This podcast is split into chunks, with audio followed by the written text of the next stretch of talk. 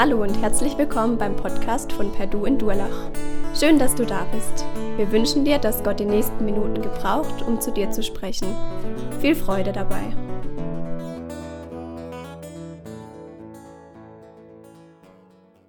Diejenigen unter euch, die sich darüber Gedanken machen, über welche Themen und Bibeltexte wir sonntags morgens hier predigen, denen ist bestimmt schon aufgefallen, dass wir uns derzeit vielleicht mehr als sonst sehr intensiv mit Jesus beschäftigen. Und zwar nicht anhand von irgendwelchen Texten aus dem Alten oder dem Neuen Testament. Nein, wir beschäftigen uns mit der Person Jesu anhand der Psalmen des Alten Testamentes. Und wir tun das unter dem Gesichtspunkt, dass uns die Psalmen über die Person und des Wesens Jesu sowie seine ewige Bedeutung für die Gemeinde, für Israel, für die gesamte Welt und natürlich auch für uns persönlich zu sagen haben. Vor etwa zwei Wochen, da haben wir gesprochen, Michael Hornauf, wenn du gerade eins weiterspringst, hat Michael Hornauf gesprochen unter der Überschrift Jesus ist der Herrscher der Menschen über Psalm 2. Und vor einer Woche, da hat Immanuel Grauer unter der Überschrift Jesus ist der Sohn der Menschen gesprochen über Psalm 8.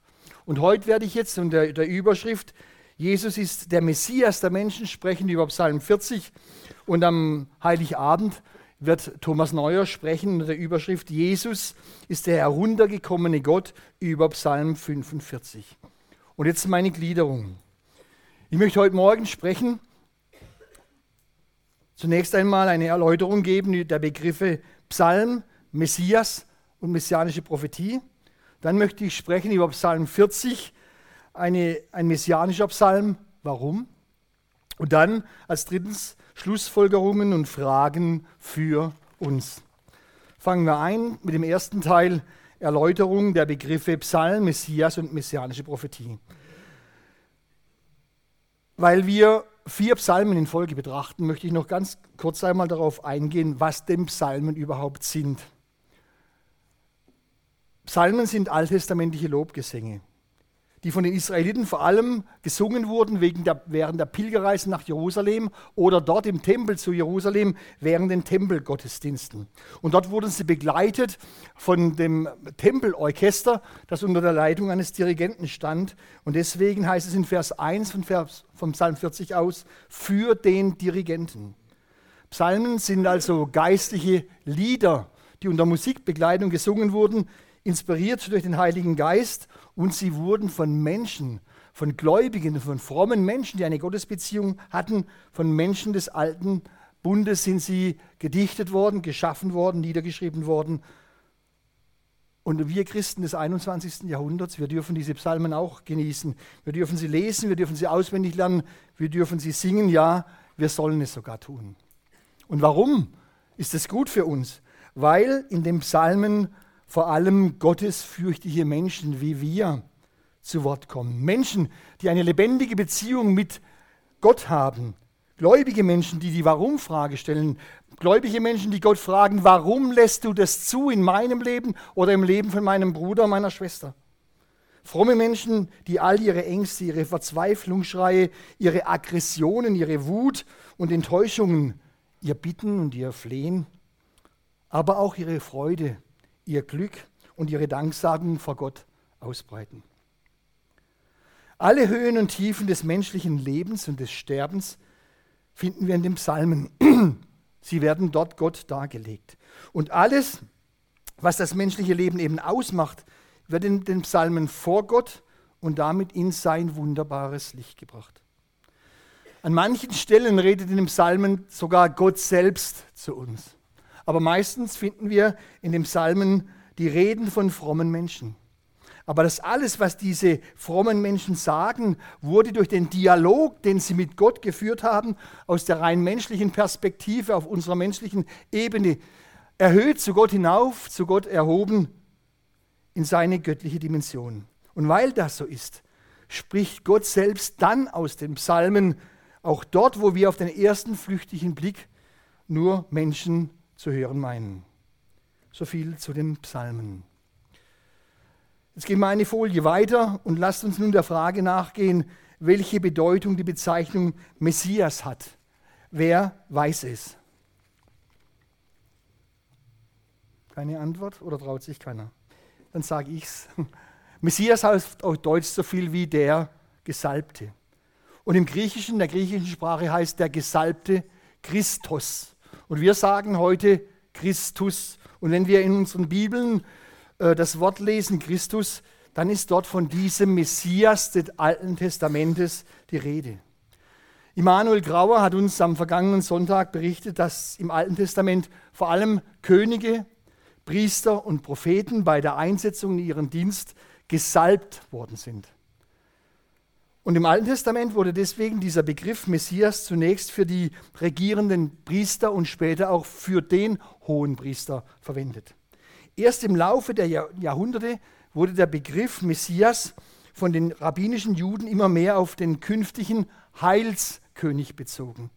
Die Juden, vor allem die frommen rabbinischen Juden, heute die orthodoxen Juden, warten schon mehr als 3000 Jahre auf diesen Heilskönig auf diesen Messias. Ich möchte jetzt ein Beispiel von vier alttestamentlichen Stellen, die allesamt als messianische Stellen des Alten Testamentes gedeutet werden, deutlich machen, wie diese Erwartungshaltung auf den Messias im Alten Testament formuliert wurde. Fangen wir an mit der ersten Stelle, ganz weit vorne in dem Alten Testament, in 1. Mose 49, zur Zeit der Patriarchen. Dort segnet der sterbende Jakob seine zwölf Söhne. Und sein Segen, den er über den, Judas, äh, über, den, Quatsch, über den Juda ausspricht, das ist eine messianische Verheißung. Denn dort heißt es, es wird das Zepter nicht von Juda weichen, noch der Herrscherstab von seinen Füßen, bis der Shiloh, bis der Held kommt und ihm werden die Völker gehorsam sein. Er wird sein Füllen an den Weinstock binden und das Junge seiner Eselin an die Edelrebe. Springen wir weiter nach vorne in, an die zweite Stelle, in 4. Mose 24. Das ist eine Stelle zur Zeit der Wüstenwanderung Israels. Dort wurde ein Prophet berufen, er sollte Israel verfluchen. Aber er kann Israel nicht verfluchen, weil Gott es nicht zulässt. Er muss, obwohl er fluchen will, Israel immer segnen. Und dieser Biliams Segen ist auch eine messianische Verheißung. Dort heißt es, ich sehe ihn, aber jetzt noch nicht. Ich schaue ihn, aber noch nicht in der Nähe. Ein Stern tritt hervor aus Jakob und ein Zepter erhebt sich aus Israel. Von Jakob wird ausgehen, der herrschen wird. Und dann springen wir vor in die Zeit der Könige. Springen wir zur Nathan-Verheißung. Die wurde ausgesprochen circa 650 Jahre nach dem Jakobsegen. Und dort spricht Gott durch den Propheten Nathan zu dem alt gewordenen König David und gibt ihm eine Messias-Verheißung. Wenn er sagt, wenn deine Tage erfüllt sind und du bei deinen Vätern liegst, so will ich deinen Samen nach dir erwecken, der aus deinem Leibe kommen wird, und ich werde sein Königtum befestigen. Der wird meinen Namen ein Haus bauen, und ich werde den Thron seines Königreichs auf ewig befestigen. Ich will sein Vater sein, und er soll mein Sohn sein. Und noch eine letzte Stelle, die vierte aus der Zeit der großen Propheten, eine Jesaja-Stelle aus Jesaja 9, die Verheißung des Friedensfürsten, die wir immer wieder um Weihnachten herum hören. Dort heißt es, das Volk, das in der Finsternis wandelt, hat ein großes Licht gesehen. Über den Bewohnern des Landes der Todesschatten ist ein Licht aufgeleuchtet. Denn ein Kind ist uns geboren, ein Sohn ist uns gegeben und die Herrschaft ruht auf seiner Schulter und man nennt seinen Namen wunderbarer Ratgeber, starker Gott, ewig Vater, Friedefürst.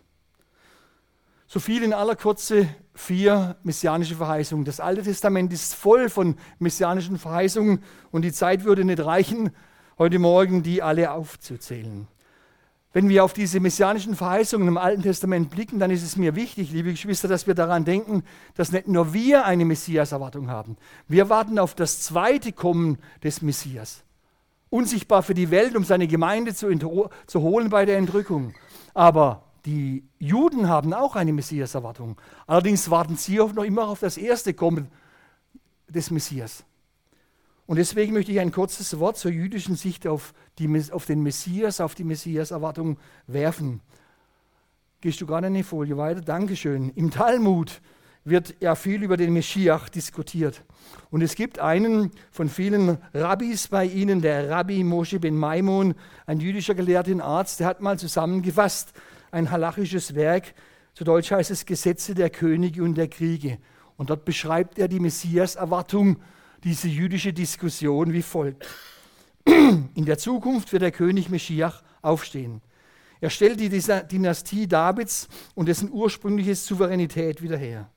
Er wird den Tempel erbauen und die verstreuten Juden sammeln. In diesen Tagen wird die Einhaltung aller Gesetze vollständig wiederhergestellt. Opfer werden gebracht und die Schabbat- und Jubiläumsjahre gemäß all ihren Einzelheiten, wie sie in der Tora beschrieben sind, eingehalten.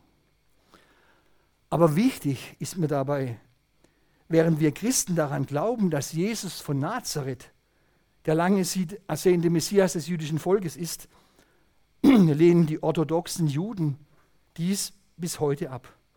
Die einzige Ausnahme unter den Juden sind die messianischen Juden, denn sie sind es, die genau wie wir davon überzeugt sind, dass der Messias, den das jüdische Volk erwartet hat, dieser Jesus aus Nazareth ist. So viel zur jüdischen Sicht auf den Messias.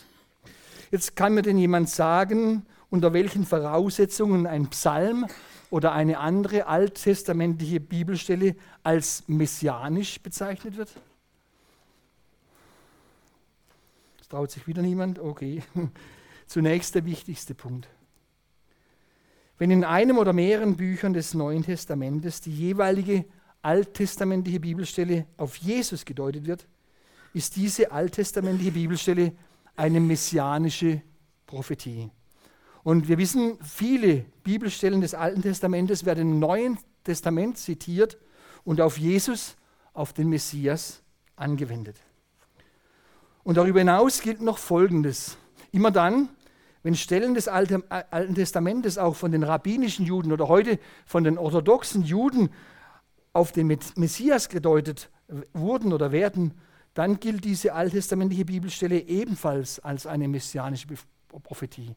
Und das Schöne daran ist, dass diese Sicht in den meisten Fällen deckungsgleich ist, dass sie übereinstimmen, da sowohl die meisten alttestamentlichen Prophezeiungen, die im Neuen Testament auf den Messias gedeutet werden, auch vom rabbinischen, vom orthodoxen Judentum als Messias-Verheißungen eingeordnet oder betrachtet werden. So viel zu meinem ersten Punkt, zu den Erläuterungen wegen Psalm oder Messias und der messianischen Prophetie. Und nun zu meinem zweiten Punkt. Psalm 40, ein messianischer Psalm. Warum? Gehe gerade noch eine Folie weiter. Genau. Der Psalm 40 stammt, wie am Anfang im ersten Vers es drin steht, unzweifelhaft von König David. Das sagt ja dieser erste Vers eindeutig. Denn auch dieser erste Vers gehört zum inspirierten Text des Psalms. Denn bei Psalmen stehen die Überschriften und diese Zuordnungen, die da drin stehen, auch im ursprünglichen hebräischen Text und sind damit durch den Heiligen Geist inspiriert. Und trotzdem ist dieser Psalm ein messianischer Psalm.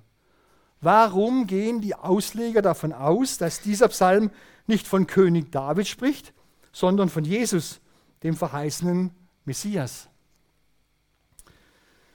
Die vorhin von mir erwähnte Deutungspraxis gilt natürlich auch für Psalm 40. Denn wesentliche Teile von diesem Psalm 40, nämlich die Verse 6 bis 8, werden im Neuen Testament, im Hebräerbrief Kapitel 10, in den Versen 5 bis 10 nahezu wortwörtlich zitiert. Und sie werden dort auch vom Schreiber des Hebräerbriefes ausgelegt. Und in dieser Auslegung werden sie eindeutig messianisch gedeutet. Schauen wir uns gemeinsam diese Verse im Hebräerbrief an. Und wer eine Bibel dabei hat, der kann direkt vergleichen. Wer sie nicht dabei hat, der kann die beiden Bibelstellen gerne zu Hause nochmal anschauen. Es lohnt sich. Es geht um Psalm 40, dort die Verse 6 bis 8. Und es geht um den Hebräerbrief, dort die Verse 5 bis 10. Ich lese mal vor. Zunächst wird dort im Hebräerbrief der Text aus dem Psalm 40 nur zitiert. Fast wörtlich, wie ich es gesagt habe. Darum hat Christus, als er in die Welt kam, gesagt, Opfer und Gaben willst du nicht. Stattdessen hast du mir einen Leib gegeben. An Brandopfern und Sintopfern hast du keinen Gefallen. Da habe ich gesagt, hier bin ich. Ich weiß, dass in der Schrift von mir die Rede ist und ich bin gekommen, um deinen Willen, o oh Gott, zu tun. Soweit das Zitat aus Psalm 40. Und jetzt kommt die Auslegung des Hebräerbriefschreibers. Christus sagt also zunächst, Opfer und Gaben, Brandopfer und Sintopfer willst du nicht. Du hast keinen Gefallen daran. Er sagt das wohlgemerkt von den Opfern, die das Gesetz vorschreibt. Dann aber fährt er fort, hier bin ich, ich bin gekommen, um deinen Willen zu tun. Das bedeutet nichts anderes, als dass er die alte Ordnung aufhebt und eine neue Ordnung in Kraft setzt. Und weil Jesus Christus den Willen Gottes erfüllt und seinen eigenen Leib als Opfer dargebracht hat, sind wir jetzt ein für allemal geheiligt. Ein für allemal geheiligt. Springt gerade eine Folie nach vorne. Genau. Aber unabhängig von diesem Zitat im Hebräerbrief ist in diesem speziellen Fall klar, dass David hier gar nicht gemeint sein kann. Denn wenn es im Psalm 40 in Vers 8 heißt, da habe ich gesagt, hier bin ich, im Buch des Gesetzes ist von mir die Rede, wird deutlich, das kann ja überhaupt kein Mensch sagen. Kein Baby, das auf die Welt kommt, kann das sagen, denn es weiß ja nicht, wer es ist. Es kann auch nicht sagen, wenn es auf die Welt kommt, dort oder dort ist irgendetwas über mich geschrieben. Das kann nur Gott selbst. Und Jesus Christus ist eben wahrer Mensch und wahrer Gott. Und als wahrer Gott ist ihm kein Ding unmöglich. Deswegen kann er diesen Satz mit Fug und Recht aussprechen. Ich mache noch ein Beispiel. Die gleiche Deutungspraxis gilt zum Beispiel auch bei Psalm 22, der ist wohl etwas bekannter. Es ist ebenfalls ein Psalm von König David und Jesus Christus hat diesen Psalm am Kreuz gebetet, als er gelitten hat und gestorben ist. Und dort schreibt David an einer Stelle, Sie haben meine Hände und meine Füße durchbohrt. Diese Verse sind aber nicht autobiografisch, weil David so etwas nie passiert ist. Aber weil David ein Prophet war, hat er, ohne es vielleicht selbst zu erkennen, über das Leiden und Sterben des kommenden Messias am Kreuz von Golgatha geschrieben, hat darüber einen Psalm verfasst. Und genau so geschieht oder geschah alttestamentliche biblische Prophetie. Gott handelt im Leben von Menschen und lässt im Leben von Menschen bestimmte Dinge geschehen. Und erst danach wird dem Betroffenen selbst klar, dass das, was da geschehen ist, Bedeutung hat, weit über sein persönliches Ergehen hinaus, weit über sein ganzes Leben hinaus. Manchmal haben gottesfürchtige Menschen solche Geschehnisse geschrieben, getrieben durch den Heiligen Geist. Und erst viel später wurde den Lesern dieser Verse deutlich, dass dies prophetische Aussagen sind, die sich erst in der Zukunft im Leben des Messias erfüllen. Manchmal haben aber auch Menschen wie König David Dinge geschrieben, getrieben durch den Heiligen Geist, die ihnen gar nicht selbst passiert sind. Wie hier im Psalm 40 oder im Psalm 22. Dinge, die mit ihrem eigenen Leben gar nichts zu tun haben, die aber prophetische Bedeutung haben. Und erst viel später, vielleicht Jahrhunderte oder gar Jahrtausende später, danach werden sie geschehen. Aber dann im Leben des Messias. Sie werden im Leben des Messias ihre Erfüllung finden. Und so entstand im Alten Testament die gottgewollte Prophetie. Schauen wir uns nun diese wichtigen Stellen des Hebräerbriefs mal genau an. Ich habe schon gesagt, dass diese Stellen zunächst eine genaue Auslegung von Psalm 40 sind. Und sie bezeugen uns Aussagen des Messias, die dieser mit Blick auf seine eigene Menschwerdung gemacht hat. Der erste Grund, warum der Messias in die Welt kam, ist folgender. Um den Willen des himmlischen Vaters zu erfüllen. Denn er sagt hier in diesem Vers, hier bin ich, ich bin gekommen, um deinen Willen zu tun. Er, der Messias, war der Einzige, der das tun konnte, weil ihm allein war ja der Wille des himmlischen Vaters zu diesem Zeitpunkt damals schon bekannt. Und der zweite Grund für das Kommen des Messias in dieser Welt der ist, der ist, weil der Opferkult des israelitischen Volkes zu diesem Zeitpunkt dem himmlischen Vater nicht mehr gefallen hat. Der Messias sagt hier zum himmlischen Vater, Opfer und Gaben, Brandopfer und Sündopfer willst du nicht. du hast kein Gefallen daran.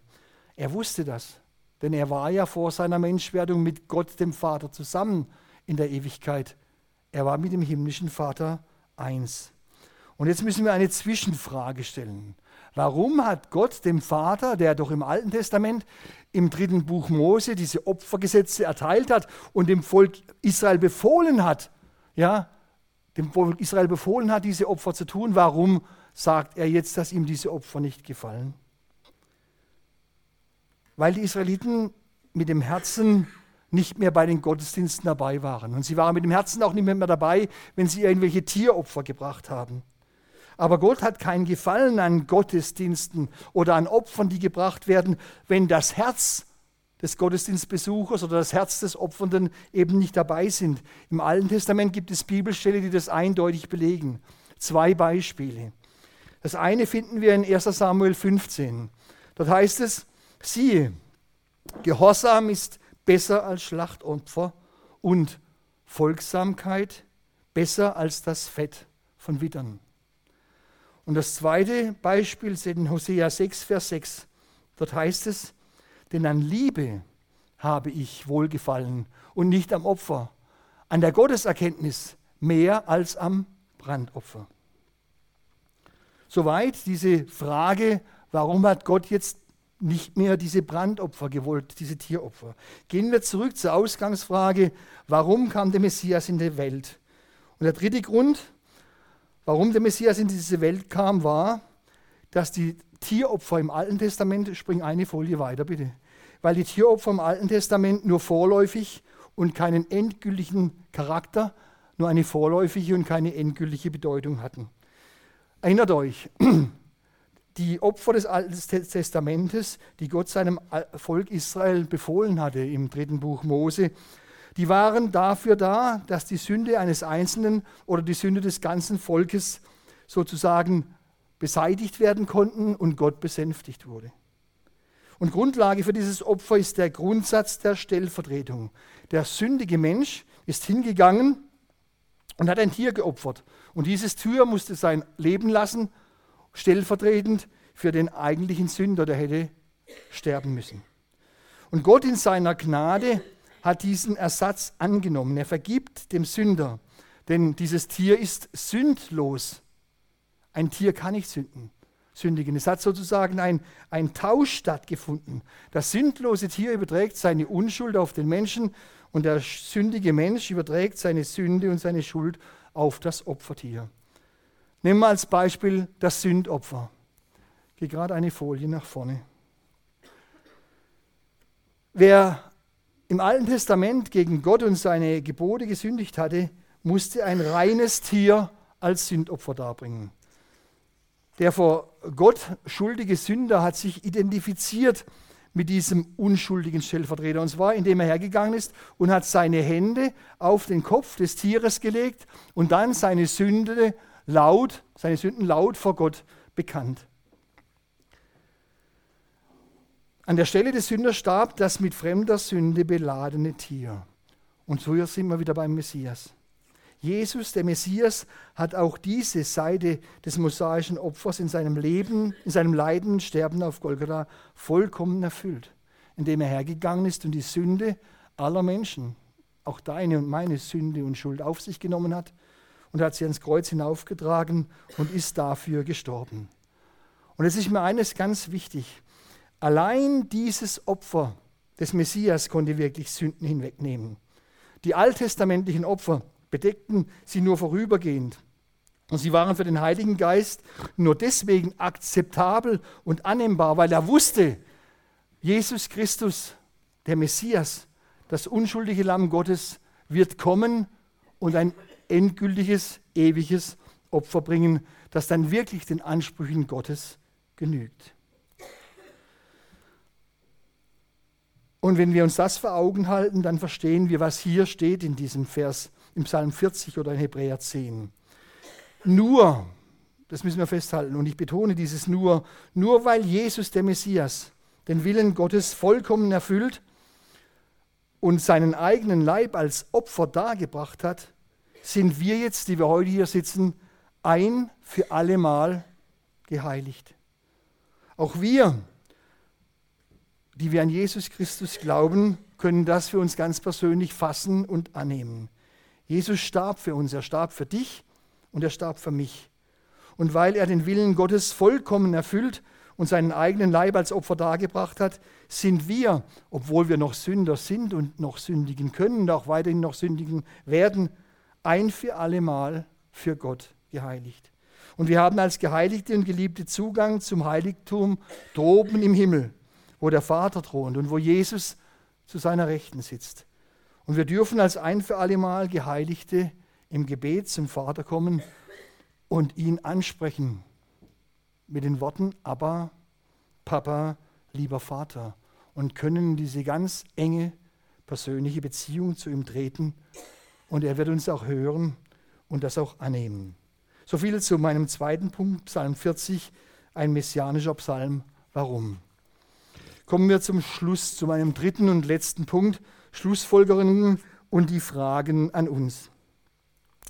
Die erste Schlussfolgerung, liebe Geschwister, das levitische Opfersystem war nur ein schwacher Abglanz, nur eine Vorausschattung des Opfers Jesu. Das alttestamentliche Opfersystem konnte Sünden nur vorübergehend bedecken. Es konnte sie nicht vergeben oder gar beseitigen, sondern dienten allein dazu, das Kommen des Messias und sein Opfer vorzubereiten. Und es diente dazu, im auserwählten Volk Israel eine Art Erwartungshaltung auf den Messias und auf sein ein für allemal gültiges Opfer zu wecken und diese Erwartungshaltung auch aufrechtzuerhalten. Und das ist ja auch gelungen. Noch heute warten die orthodoxen Juden auf ihren Messias. Und die zweite Schlussfolgerung, nach dem Opfertod Jesu sind Tieropfer völlig überflüssig. Sie wurden und werden nicht mehr gebraucht. 40 Jahre nach dem Kreuzestod Jesu Christi haben die Römer die Stadt Jerusalem und mit der Stadt den jüdischen Tempel komplett zerstört. Und seither, seit fast 2000 Jahren, wurde dieser Tempel nicht mehr aufgebaut. Und seither gibt es auch keine Opfergottesdienste mehr. Seitdem werden nirgends auf der Welt von den Juden noch Opfertiere geopfert. Gott hat das zugelassen, diese Zerstörung, obwohl er selbst den Opfergottesdienst im dritten Buch Mose verordnet hat. Warum? Weil es durch den Opfertod Jesu keinen Bedarf mehr gibt. Der Opfertod Jesu reicht aus für alle Menschen.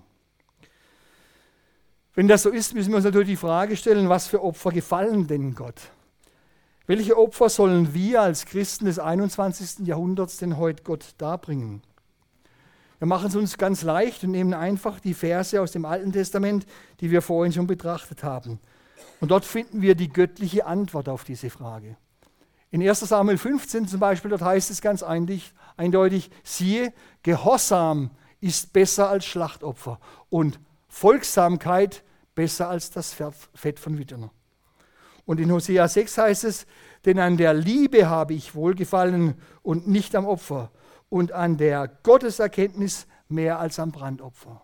Also dort heißt es Gehorsam, Folgsamkeit, Liebe und Gotteserkenntnis. Und jetzt kann sich jeder von uns, der heute Morgen hier sitzt, die Frage stellen, Befolge ich eigentlich in meinem persönlichen Leben die Gebote und die Weisungen Gottes? Richte ich mich danach in meinem beruflichen, in meinem familiären Alltag? Und dann kann ich mir die Frage stellen, prägt denn die Liebe zu Gott und die Liebe zu den Glaubensgeschwistern, die Liebe zu allen Menschen mein persönliches Leben? Oder lebe ich immer noch ich bezogen als Egoist? Wie gehen wir in die Gemeinde, in unsere Gemeinde, um dort unsere persönlichen Bedürfnisse und Erwartungen zu befriedigen? Oder gehen wir deswegen in der Gemeinde, um auch für andere da zu sein, um nach ihren Bedürfnissen zu fragen? Was ist deine ganz persönliche Motivation? Warum bist du denn heute Morgen hier? Geht es dir denn dann, wenn du in den Gottesdienst gehst, darum, mehr Gotteserkenntnis zu bekommen? Oder reicht es dir, wenn du für ein paar wenige Minuten religiös high sein kannst und hier diese wunderbare familiäre Atmosphäre genießen kannst? Wie wichtig ist dir das persönliche Lesen der Bibel, das Bibelstudium, ja, dass deine Gotteserkenntnis wirklich wächst? Wie wichtig ist dir das? Und dazu noch ein passender Psalm, bitte eine Folie weiter, aus Psalm 51, Vers 19. Dort schreibt David, nachdem er in eine furchtbare Schuld gefallen war, unter anderem ein Opfer, das Gott gefällt, ist tiefe Reue, ein zerbrochenes und verzweifeltes Herz wirst du, wirst du, oh Gott, nicht zurückweisen. Wir wissen alle, dass Jesus für uns gestorben ist am Kreuz von Golgatha. Unsere Sünde ist getilgt und trotzdem sündigen wir weiter. Empfindest du da noch Reue? Bereust du das? Oder sündigst du mutwillig weiter auf billige Gnade hin? Mit welcher Einstellung gehst du in den Gottesdienst? Mit welcher Einstellung gehst du in deinen Teenie-Kreis, in deinen Jugendkreis, in deinen Hauskreis, in deinen Bibelgesprächskreis? Gehst du hochmütig da rein oder gehst du demütig da rein? Wie singst du Gott Lieder in den Gottesdiensten? Hochmütig oder demütig? Vielleicht sitzen einige heute Morgen oder es ist ja eigentlich schon beginnender Nachmittag hier von uns und singen den Lob Gottes aus zerbrochenem und verzweifeltem Herzen. Und wenn ich daran denke, bin ich zurückerinnert am Psalm 40. Spring gerade eine Folie weiter und zwar dort ganz an den Anfang. Denn dort heißt es in den Versen 2 bis 4 folgendermaßen: Beharrlich habe ich auf den Herrn gehofft. Da wendete er sich mir zu und hörte mein Schreien. Er zog mich aus der Grube, die mein Ende bedeutet hätte, aus Schlamm und Morast. Er stellte mich auf meine Füße auf festen Grund und gab meinen Schritten sicheren Halt. Ein neues Lied hat er mir geschenkt, lässt mich einen Lobgesang anstimmen auf ihn, unseren Gott. Natürlich gelten diese Verse in erster Linie Jesus, dem Messias. Er hat es ja erlebt, als Opferlamm war er vollkommen beschmutzt mit dem Dreck, mit dem Schlamm unserer Sünde, die er stellvertretend für uns am Kreuz von Golgatha getragen hat und für uns gestorben ist und für uns hinabgestiegen ist in das Reich des Todes. Aber er durfte natürlich auch erleben, dass Gott ihn erhört hat. Er hat ihn von den Toten auferweckt als Ersten. Und er hat ihn in den Himmel aufgenommen. Jetzt sitzt er dort zu Rechten des himmlischen Vaters und tritt für uns ein. Aber die Heilige Schrift hat nicht nur eine Bedeutung. Diese Verse gelten, gelten auch dir, der du dich persönlich in einer Grubensituation befindest wie, ich, wie auch immer diese deine persönliche, grausige, grausame Grube aussieht. Gerade die nächste Folie bitte. Ist es eine Grube der Hoffnungslosigkeit, eine Grube der Einsamkeit, eine Grube der Krankheit, eine Grube der Depression, eine Grube voll stinkendem Schlamm und Morast, deiner, deines persönlichen Versagens, deiner persönlichen Schuld und Sünde, eine Grube deiner sexuellen Verfehlungen, eine Grube deiner Lügen, deiner Betrügereien und deiner frommen Schauspielerei, deiner Heuchelei, mit der du dir selbst und uns etwas vorspielst. Egal, ganz egal, wie deine persönliche grausige Grube aussieht, höre nicht auf, auf Gott zu hoffen und zu Gott zu beten und zu ihm zu schreien, egal wie alt du bist, egal wie lange dieser Grubenzustand in deinem Leben schon anhält. Bei Gott ist kein Ding unmöglich. Das habe ich vorhin schon einmal gesagt.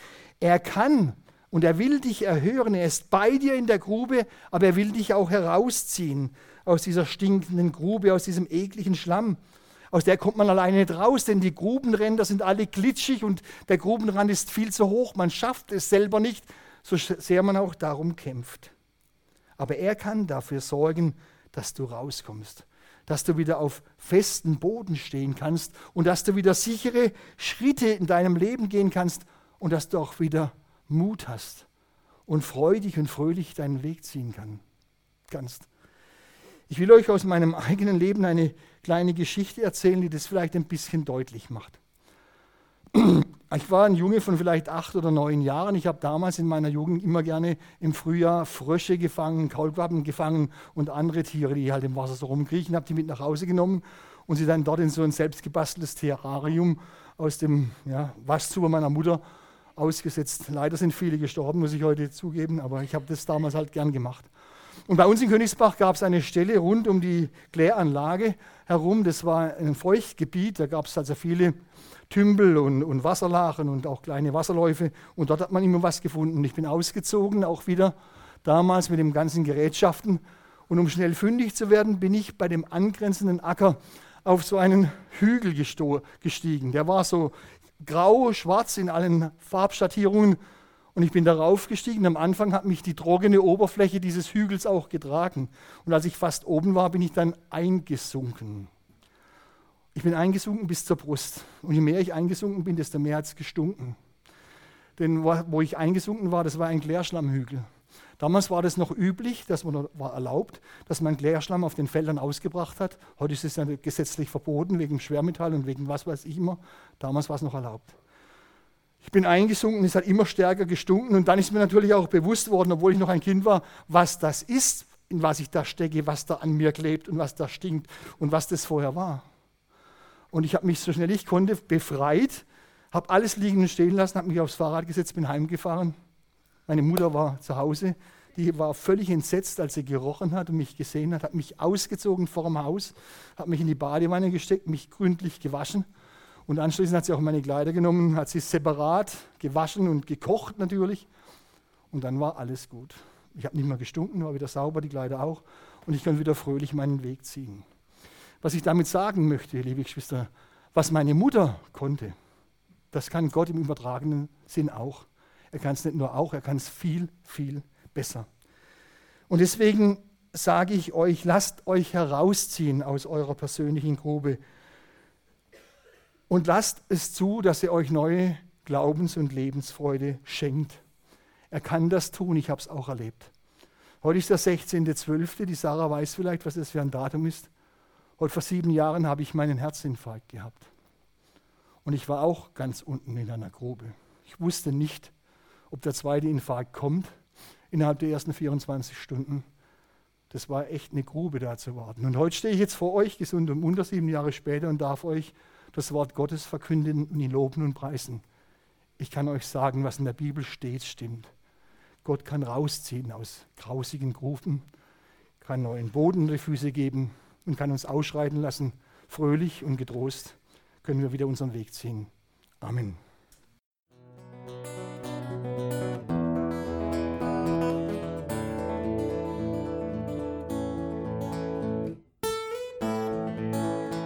Wir hoffen, der Podcast hat dir weitergeholfen.